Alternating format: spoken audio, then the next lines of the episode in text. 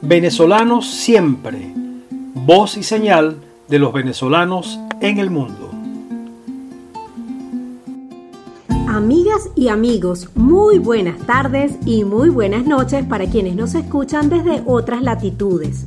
Hoy es martes 29 de junio de 2021. Bienvenidos a su programa Venezolanos Siempre, voz y señal de los venezolanos en el mundo.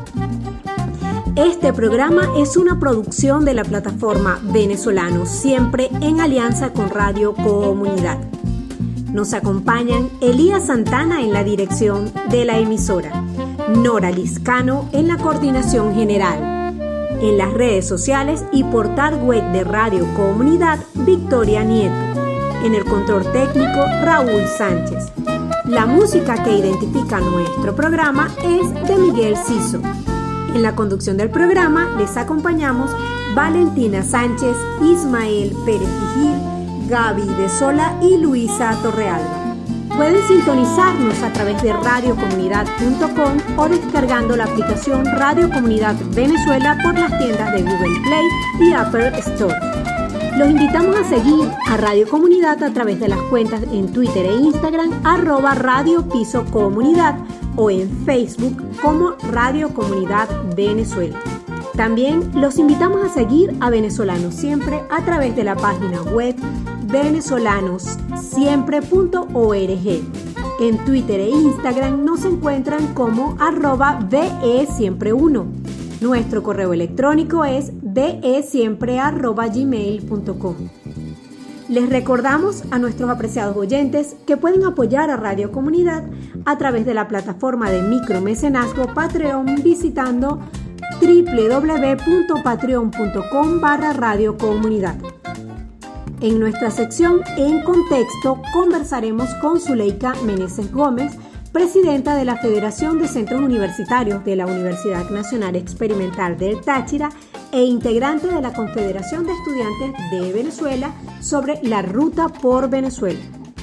Repondremos la entrevista realizada el pasado 22 de junio al internacionalista y profesor de la Universidad Central de Venezuela, Félix Arellano.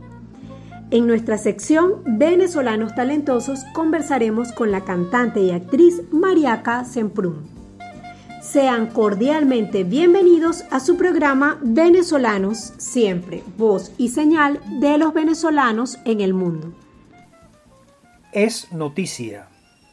Estados Unidos, la Unión Europea y Canadá emitieron el pasado 25 de junio una declaración conjunta sobre Venezuela donde manifiestan que siguen preocupados por la crisis actual de Venezuela y su impacto regional y global abogan por una solución pacífica a la profunda crisis y señalan que están dispuestos a revisar las políticas de sanciones sobre Venezuela. La declaración conjunta señala, seguimos profundamente preocupados por la crisis actual en Venezuela y su impacto regional y global. La solución pacífica a esa profunda crisis política, social y económica tiene que provenir del propio pueblo venezolano a través de negociaciones integrales lideradas por Venezuela con la participación de todos los interesados. Un proceso de negociación integral y con plazos concretos debería restaurar las instituciones del país y permitir que todos los venezolanos se expresen políticamente a través de elecciones locales, parlamentarias, y presidenciales creíbles, inclusivas y transparentes. Pedimos la liberación incondicional de todos los detenidos injustamente por motivos políticos, la independencia de los partidos políticos, la libertad de expresión, incluida la de los miembros de la prensa, y el fin de los abusos contra los derechos humanos. Damos la bienvenida a los avances sustantivos y creíbles para restaurar los procesos e instituciones democráticos centrales en Venezuela y estamos dispuestos a revisar las políticas de sanciones sobre la base de avances significativos en una negociación integral. Hacemos un llamado por condiciones electorales que cumplan con los estándares internacionales para la democracia, comenzando con unas elecciones locales y regionales programadas para noviembre de 2021. Seguimos comprometidos a abordar la grave crisis humanitaria dentro de Venezuela y damos la bienvenida a un mayor acuerdo entre todos los actores políticos en Venezuela para permitir el acceso sin restricciones a la asistencia humanitaria que incluye alimentos, medicinas y suministros de socorro COVID-19 críticos. Fin de la declaración. Les recordamos amigos que acabamos de leer el texto completo de la Declaración Conjunta Estados Unidos, Unión Europea y Canadá sobre Venezuela emitida el pasado 25 de junio. El representante especial de la Organización de las Naciones Unidas para la Crisis Migratoria Venezolana, Eduardo Stein, señaló que estima que la cifra real de migrantes y refugiados venezolanos sea mayor a los 5.6 millones registrados por la Organización de las Naciones Unidas. Esta declaración la realizó en una entrevista realizada en el canal TV Noticias y en la misma señaló que se estima que al menos 2.000 venezolanos cruzan diariamente hacia Colombia. Escuchemos parte de la entrevista que concedió Eduardo Stein, representante especial de la ONU para la crisis migratoria, a TV Noticias. La cifra que usted refiere de 5.6 millones de venezolanas y venezolanos que han dejado su tierra son datos agregados de acuerdo a las cifras oficiales de los puestos fronterizos de los países receptores. Es más que probable que la cifra sea mayor. Sobre todo porque cuando brotó y estalló la pandemia de COVID-19, se cerraron las fronteras como una medida de contención sanitaria. Pero la gente, aunque disminuyó drásticamente la cifra que usted refiere de 5.6 millones de venezolanas y venezolanos que han dejado su tierra son datos agregados de acuerdo a las cifras oficiales de los puestos fronterizos de los países receptores. Es más que probable que la cifra sea mayor. Sobre todo porque cuando brotó y estalló la pandemia de COVID-19, se cerraron las fronteras como una medida de contención sanitaria. Pero la gente, aunque disminuyó drásticamente el movimiento desde dentro de Venezuela hacia afuera, hace tres meses más o menos empezamos a detectar que ese movimiento se empezó a incrementar. Y estamos ahora más o menos entre 1.600 a 2.000 personas diarias nuevamente que están dejando Venezuela hacia afuera, principalmente hacia Colombia como un primer destino, pero la mitad de los que llegan no se quedan ahí, sino que siguen buscando oportunidades en otros países como Ecuador, Perú, Chile, Argentina y en menor número, pero también salen hacia Brasil y salen hacia el Caribe. De manera que solo para tener algún referente de comparación, 5.6 millones de personas es más que la población de Panamá, más que la población de Costa Rica, más que la población de Irlanda, eh, es decir, es como la población de un pequeño país entero la que, la que ha salido. Esta entrevista fue ofrecida por Eduardo Stein a la periodista Jessica Morales de TVV Noticias el pasado 24 de junio. Amigos, vamos a una pausa y volvemos con más de venezolanos siempre. Contexto.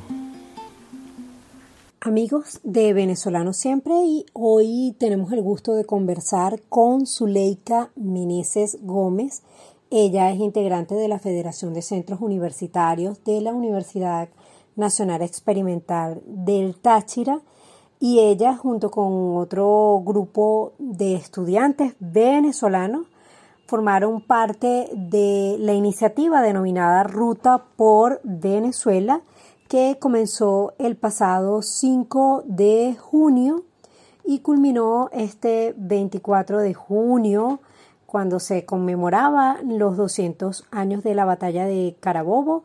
Llegaron a Caracas, manifestaron, estuvieron en los alrededores del Palacio Presidencial de Miraflores y básicamente este grupo de jóvenes eh, comprometidos mm, mm, abogaban por la recuperación de Venezuela y de la democracia en Venezuela. Pero dejemos que sea Zuleika quien nos cuente cuál fue el balance de esta iniciativa Ruta por Venezuela, liderada por el movimiento estudiantil venezolano. Bueno, primero que todo quiero agradecer la oportunidad y el haber estado pendiente de todo lo que se ha venido realizando con respecto a la Ruta por Venezuela. Como desde un principio dijimos, esto es una actividad nacional de presión social en la cual desde la Confederación de Estudiantes de Venezuela hemos invitado a todas las organizaciones civiles, gremiales, sindicales, políticas que hacen vía a nuestro país a que se manifiesten sobre la situación que estamos pasando en este momento en nuestro país. Hemos traído desde hace un tiempo un apaciguamiento en cada uno de nuestros estados y en el país en general desde eh, el año 2020, el cual empezó esta pandemia. Sin embargo, eh, desde la Confederación hemos propuesto esta ruta por Venezuela, que es parte de un proyecto llamado Todos por Venezuela, el cual se han venido realizando actividades nacionales con respecto a la situación que estamos viviendo en cada uno de los ámbitos de nuestro país. El año pasado estuvimos frente a la Armada Nacional denunciando que sí hay presupuesto para armamento en Venezuela, pero no hay presupuesto para las universidades. Así como también hemos llevado a instancias internacionales la situación que se está viviendo en cada uno de nuestras universidades a nivel nacional. De ello, eh, el 5 de junio, como bien lo decías, iniciamos diferentes actividades de protesta a nivel nacional en diferentes estados en los cuales nos hemos venido manifestando y demostrando el descontento que tenemos en cada uno de los ámbitos en nuestro país, en el tema salud, en el tema eh, de servicios públicos, en el tema universitario, porque son miles los motivos que tenemos nosotros para seguir protestando en Venezuela. Es por ello que este 24 de junio un grupo de estudiantes a nivel nacional se movilizó a la ciudad de Caracas y estuvimos a escasos 100 metros de lo que fue el Palacio de Miraflores. Un palacio que ha sido usurpado y que a lo largo de estos 20 años eh, no se ha tenido acercamiento de ningún tipo de actividad de protesta y eh, a estos escasos 100 metros se demostró que el movimiento estudiantil está dispuesto a todo y que seguirá denunciando cualquier violación de derechos humanos que se presente.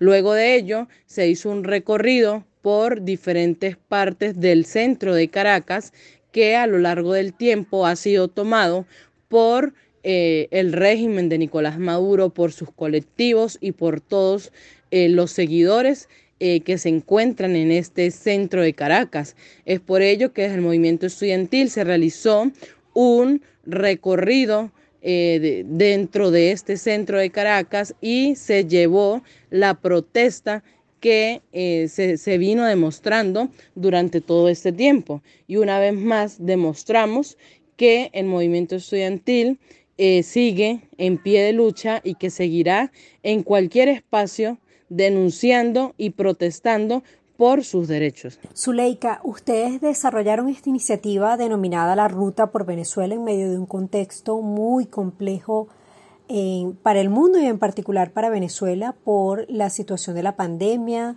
por la escasez de combustible y por la situación de represión y restricción que ha habido en los últimos años contra el ejercicio del derecho a la manifestación como un derecho humano.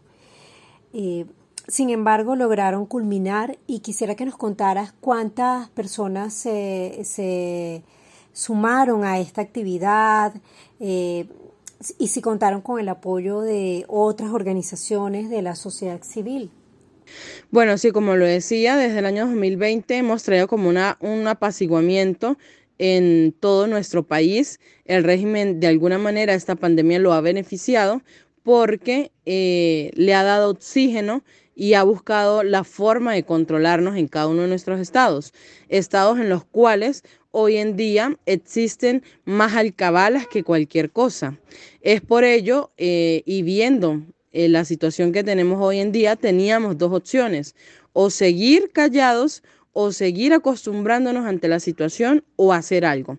Es por ello que a nivel nacional en los diferentes estados hemos estado uniéndonos a los diferentes gremios, sindicatos, eh, organizaciones, ONG, eh, partidos políticos que hacen vida dentro de nuestro país y hemos buscado la forma de no quedarnos callados, de seguir manifestándonos, de seguir demostrando eh, la violación de derechos humanos que sigue sucediendo dentro de nuestro país y es por ello eh, que desde la Ruta por Venezuela, conjunto con estas organizaciones, hemos venido realizando actividades de protesta de lucha no violenta a nivel nacional. Eh, por lo menos en el estado Táchira, las actividades de este 24 de junio se realizó con los diferentes gremios y sindicatos de profesores y de trabajadores del Táchira, en los cuales en, un lugar emblemático de lucha de, de, la oposición venezolana, como es el obelisco de los italianos, expresó su descontento y denunció cada una de las violaciones de derechos humanos que hemos tenido en nuestros sectores.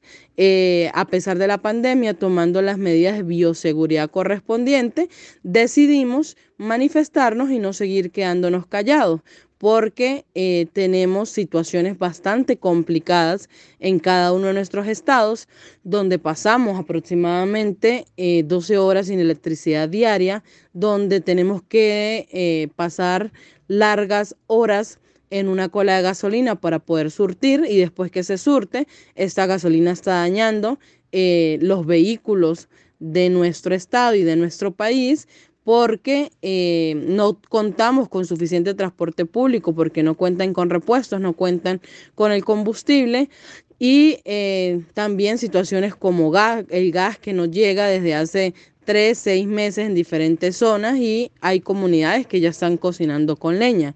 Y situaciones como estas, nada más en el tema de nuestros servicios básicos, se siguen presentando.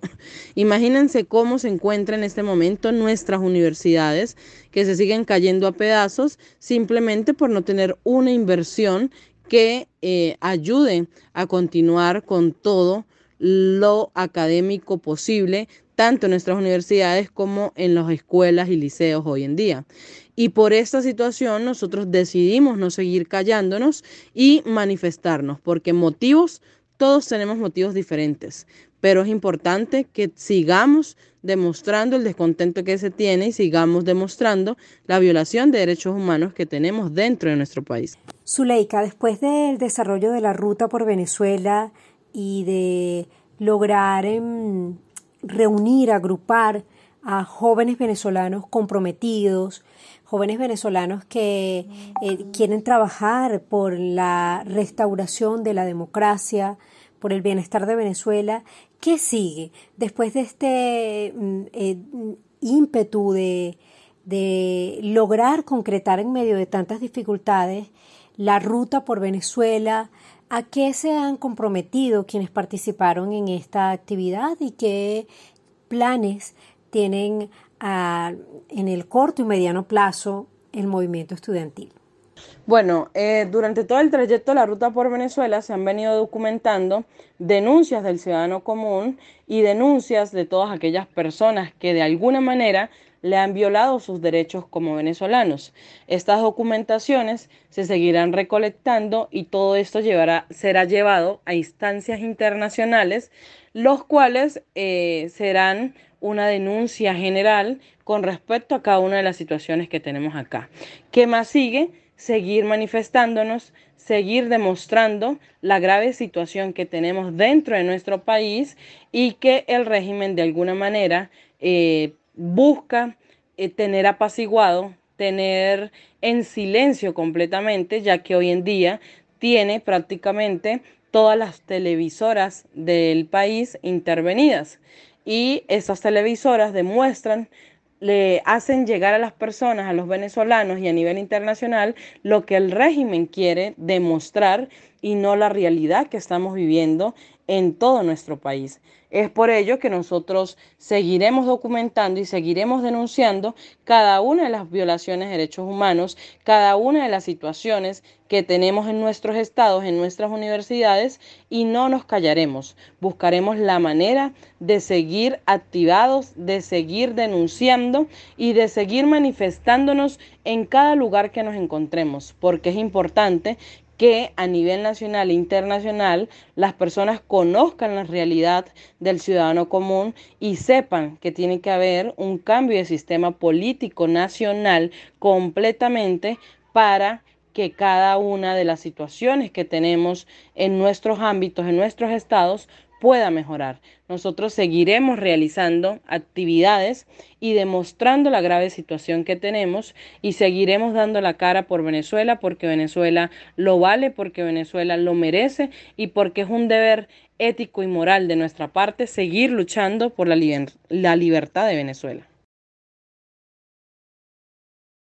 Le agradecemos a Zuleika Meneses miembro de la Confederación de Estudiantes de Venezuela, por este contacto y por este reporte sobre lo que fue la manifestación denominada Ruta por Venezuela. Vamos a una pausa. Contexto. Buenas tardes. Hoy en nuestra sección de En Contexto vamos a escuchar la entrevista que Ismael Pérez Vigil le realizara al profesor Félix Gerardo Arellano. Buenas tardes. Como ya hemos dicho en su presentación, hoy tenemos con nosotros al internacionalista y profesor universitario Félix Gerardo Arellano, que es bien conocido en el medio académico y de las relaciones internacionales y por sus interesantes artículos en varios medios y en redes sociales. Gerardo, la situación internacional para Venezuela sin duda ha cambiado desde la elección de Joe Biden como presidente de los Estados Unidos. Y aun cuando no ha habido aún cambios importantes, más bien se ha mantenido a grandes rasgos la misma política hacia nuestro país, ya hemos visto una mayor tendencia del gobierno norteamericano a acercarse a las posiciones de la Unión Europea. Incluso hay unas declaraciones conjuntas recientes apoyando una salida negociada en Venezuela. ¿Cómo ves tú la política de los Estados Unidos hacia Venezuela y qué cambios anticipas que se producirán?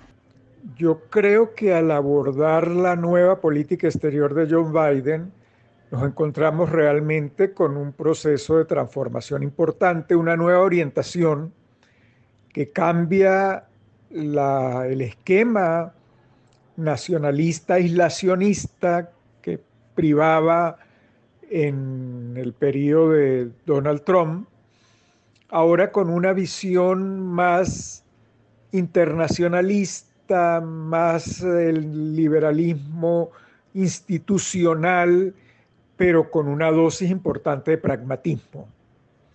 Eh, los cambios se sienten en múltiples frentes, en el multilateralismo, en la reincorporación en la Organización Mundial del Comer, de la Salud, en el tema del cambio climático en particular, donde está jugando un papel, un rol muy activo.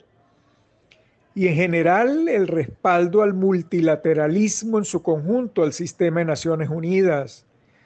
La visita a Europa ha demostrado ese pragmatismo estratégico, el diálogo con Erdogan de Turquía, la cumbre con Putin en Ginebra, son adversarios, pero ahora hay una actitud pragmática donde se equilibra la presión y los incentivos, donde eh, se busca poner límites al expansionismo chino, por ejemplo, ya se habla de una próxima cumbre con Xi Jinping, tal manera que hay un cambio importante creo que en América Latina no se está sintiendo aún.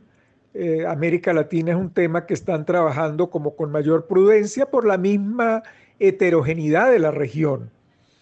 Y en el caso venezolano, pues es evidente que hay una prudencia, pero que también implica una nueva actitud, una nueva postura de mayor coordinación, de efectiva coordinación con los aliados, particularmente con la Unión Europea, con el Reino de Noruega.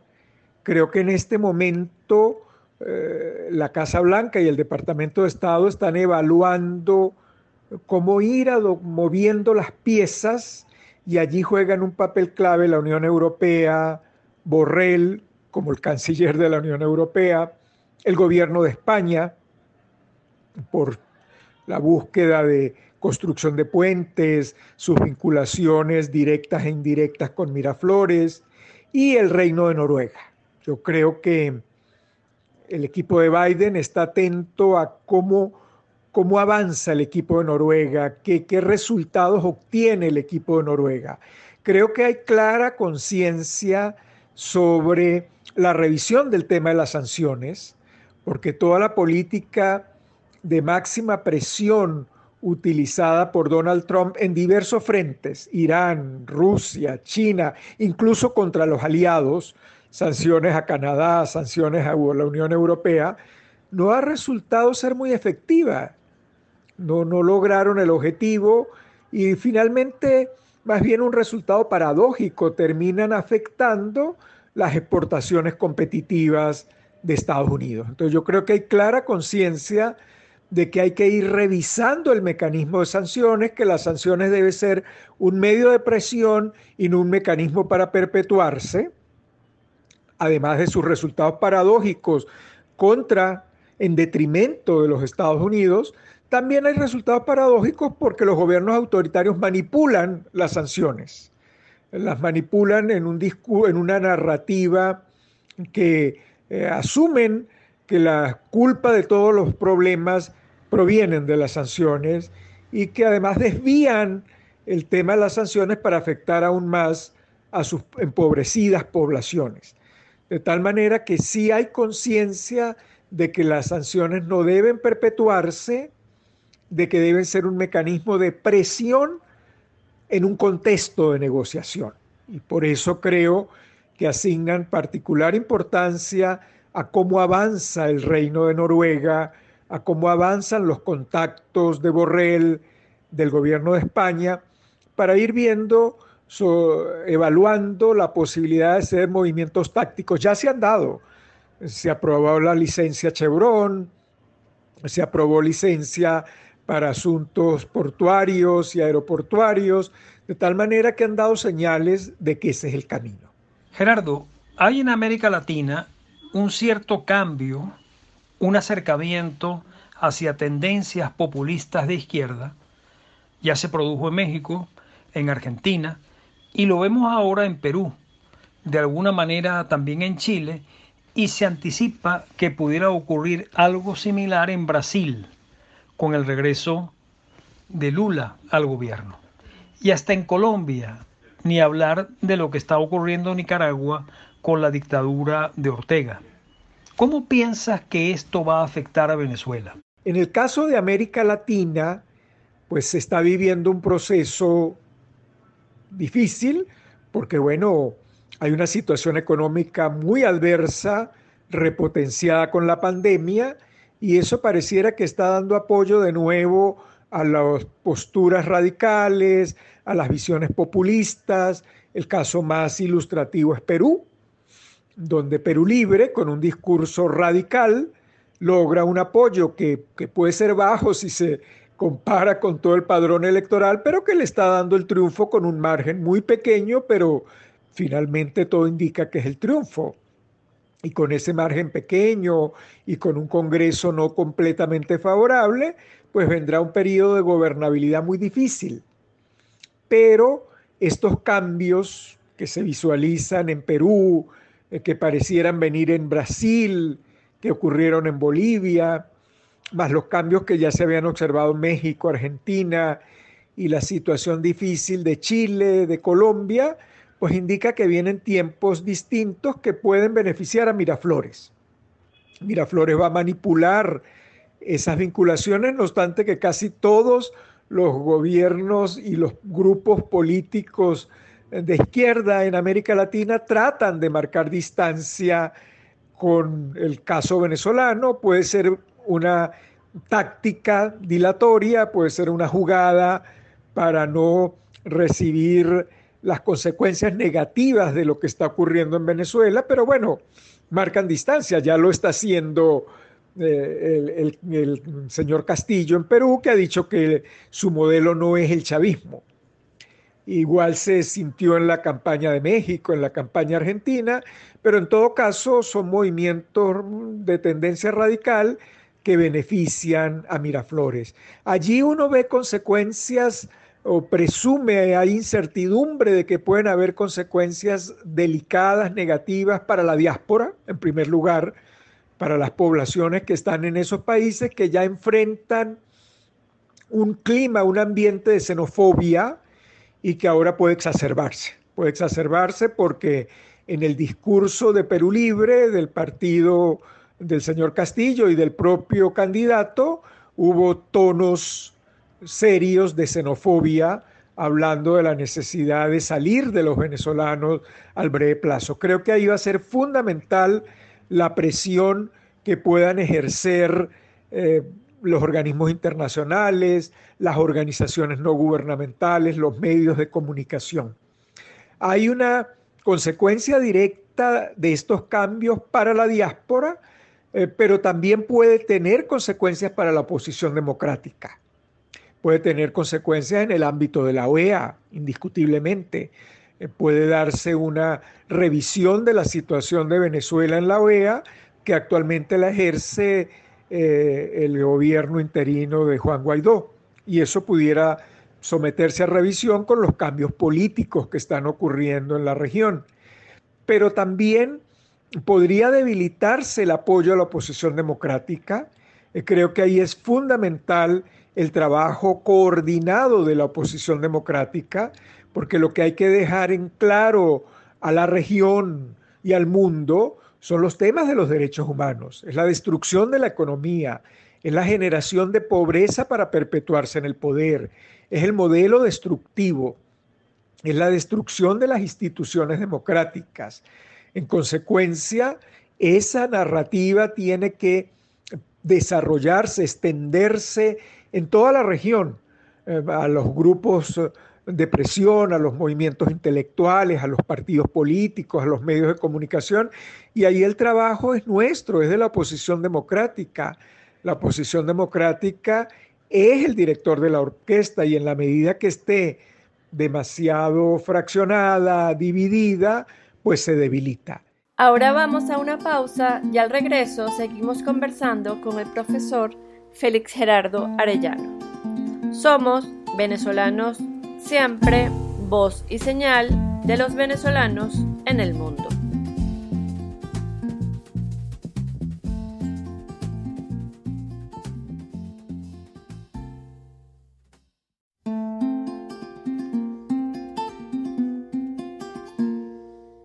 Ya de regreso en Venezolanos Siempre, seguimos escuchando la entrevista que Ismael Pérez Vigil le realizara al profesor Félix Gerardo Arellano. Gerardo, se estima que más de 5 millones y medio de venezolanos han dejado el país en los últimos años y que cuando la pandemia lo permita, ese éxodo continuará. La mayoría de esos venezolanos, especialmente los de menos recursos y de menor calificación laboral o profesional se han ido hacia América Latina, Colombia, Perú principalmente, y en menor medida hacia Bolivia, Ecuador, Chile, Argentina, Brasil e islas del Caribe. En algunos de estos países, en las islas del Caribe e incluso en Chile, se han tomado medidas de expulsión de venezolanos y se especula que algo similar ocurrirá en Perú con un gobierno de Castillo, donde ya hemos visto brotes xenofóbicos. ¿Cuál crees que debe ser la actitud a asumir y qué acciones tomar frente a esta situación ante los gobiernos de esos países y ante los organismos internacionales especializados en temas de refugiados, desplazados o similares? En el tema de la diáspora, que es otro de los planteamientos que se discute, pues es fundamental también el papel que pueda desarrollar nuestra oposición democrática para promover una visión de ah, respeto, de tolerancia con la población que ha migrado para lograr, eh, como se ha dado, el apoyo de los organismos internacionales. Acaba de haber una reunión para donaciones a favor de los gobiernos que están recibiendo la diáspora. Eso es un ejemplo muy importante de las acciones que se pueden desarrollar y que puede motorizar nuestra oposición democrática. Es fundamental sensibilizar en los gobiernos los efectos negativos de las prácticas xenofóbicas, el beneficio que pueden generar para esas economías el migrante, eh, su apoyo al proceso productivo, su creatividad, la disciplina de trabajo de los venezolanos y sobre todo tratar de promover el respaldo, como ha ocurrido con la conferencia de donantes, para que los organismos internacionales tengan una labor constante, permanente, frente a los gobiernos anfitriones de la diáspora. Se especula mucho, Gerardo, con relación a la averiguación preliminar actualmente en curso sobre Venezuela en la Corte Penal Internacional. Se especula acerca de la posibilidad de que la Corte pase a considerar que existen fundamentos razonables para creer que se han cometido o se están cometiendo crímenes que son competencia de la Corte por parte de funcionarios venezolanos, crímenes contra los derechos humanos, crímenes de lesa humanidad, etc. ¿Qué hay de cierto en eso? ¿Qué podemos esperar de este tribunal? En caso de que esto ocurra y se condene a algún funcionario venezolano, ¿qué puede hacer este tribunal? ¿Quién ejecuta sus sentencias? En el tema de la Corte Penal Internacional, creo que lo fundamental es no generar grandes expectativas. Es un tema complejo. El Estatuto de Roma no contempla plazos. En consecuencia, eh, lo que parece una poca responsabilidad de la señora Bernosuda, de la fiscal que ha salido del cargo, que ha, terminado su, su mandato, que pareciera haber más archivado los expedientes que trabajado en ellos. Bueno, la impresión la hay, pero jurídicamente no hay normativa que la obligara a actuar de otra manera. Eh, se basó en la normativa existente, luego las jugadas hábiles de Miraflores, donde ha involucrado a la sala de asuntos preliminares en el proceso, lo cual obliga al fiscal a esperar el resultado de la sala de asuntos preliminares. Y por otra parte, también el estatuto le permite a la parte afectada, en este caso Miraflores, pues utilizar los recursos jurídicos que están allí, los recursos de apelación, incluso la posibilidad de solicitar la inhibición del fiscal.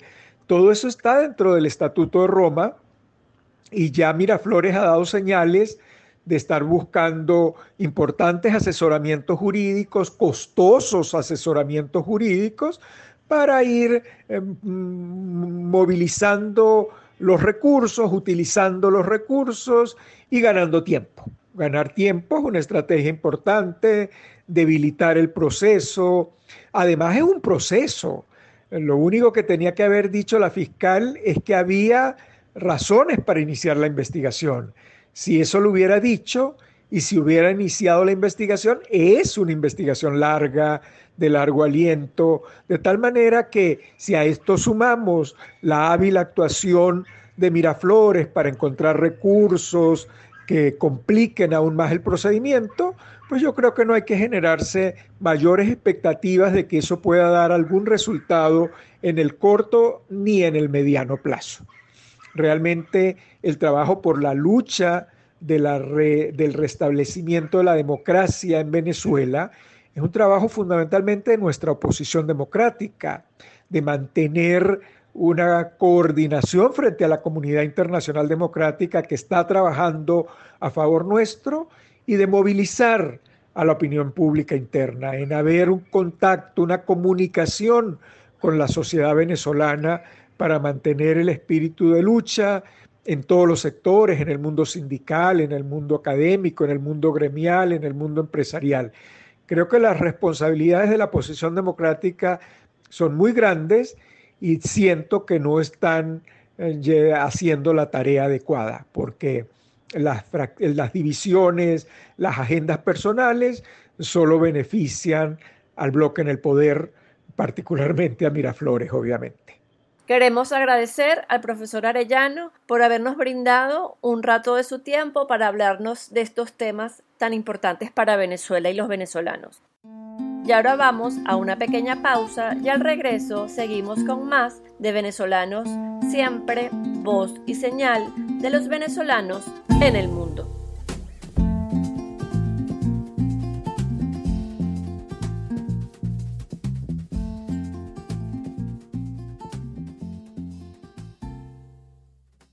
Venezolanos talentosos de aquí y de allá. Muy buenas tardes. Hoy en nuestra sección de venezolanos talentosos, nuestra amiga Gaby de Sola estará conversando con Mariaca Semprún, que desde México nos regala un ratico de su tiempo para contarnos cómo van sus proyectos. Mariaca actualmente está grabando una serie para Telemundo que se llama Malverde, el santo patrón, donde participa como actriz y cantante.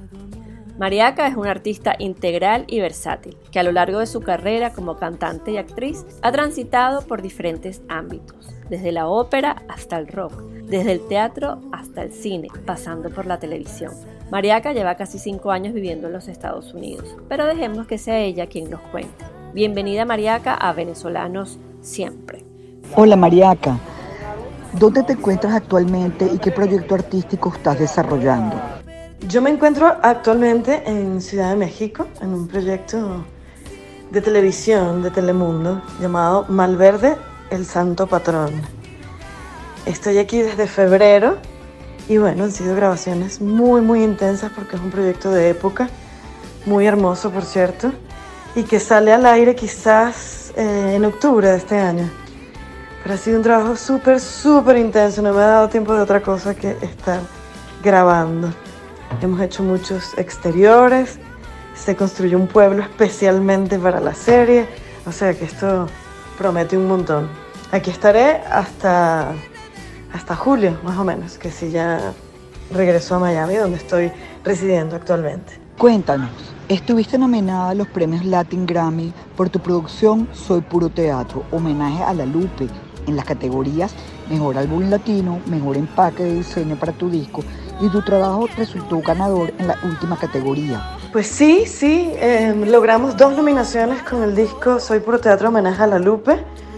Em, así como lo dices, mejor empaque, eh, mejor diseño de empaque, perdón, y mejor álbum tropical tradicional. Y bueno, para mí significan muchísimo ambas cosas. Em, el mejor álbum tropical tradicional porque bueno, es una selección enorme que hacen de discos y de proyectos hechos en toda Latinoamérica y el solo hecho de estar nominada es una, es una cosa maravillosa. Y con un homenaje a una, a una mujer que marcó mi vida artísticamente, porque la interpreté en Venezuela, en Caracas, e hice un monólogo sobre ella y yo me debía a esta producción discográfica. Por eso para mí significa tanto. Además, es nada más y nada menos que la, la Academia Latina de Grabación quien, quien hace el reconocimiento. Así que para mí es un completo honor como productora musical y ejecutiva del disco. Por otro lado, eh, haberme ganado, habernos ganado el diseño Pedro y yo, pues bueno, también me llena de mucho orgullo. Yo soy diseñadora gráfico graduada y eso muy poca gente lo sabe, pero por supuesto que para mí es importantísimo el asunto del empaque, por eso lo contacté a él, que para mí es el mejor. Y bueno, estuvimos un poco los dos hablando del concepto, de lo que, de lo que queríamos y que sea no solamente como músico el reconocimiento, sino como diseño, para mí es un doble honor. Em, fue hecho con muchísimo cariño y justamente una de las cosas que no quería que, que, que pasara por debajo de la mesa era la presentación de este disco. Y Pedro Fajardo lo hizo virtuosamente bien. Y dinos, ¿cómo ha sido la experiencia de continuar tu carrera artística como inmigrante? Mi carrera artística desde que soy migrante, pues bueno, ha tenido todas las complicaciones que puede tener cualquier migrante en cualquier área.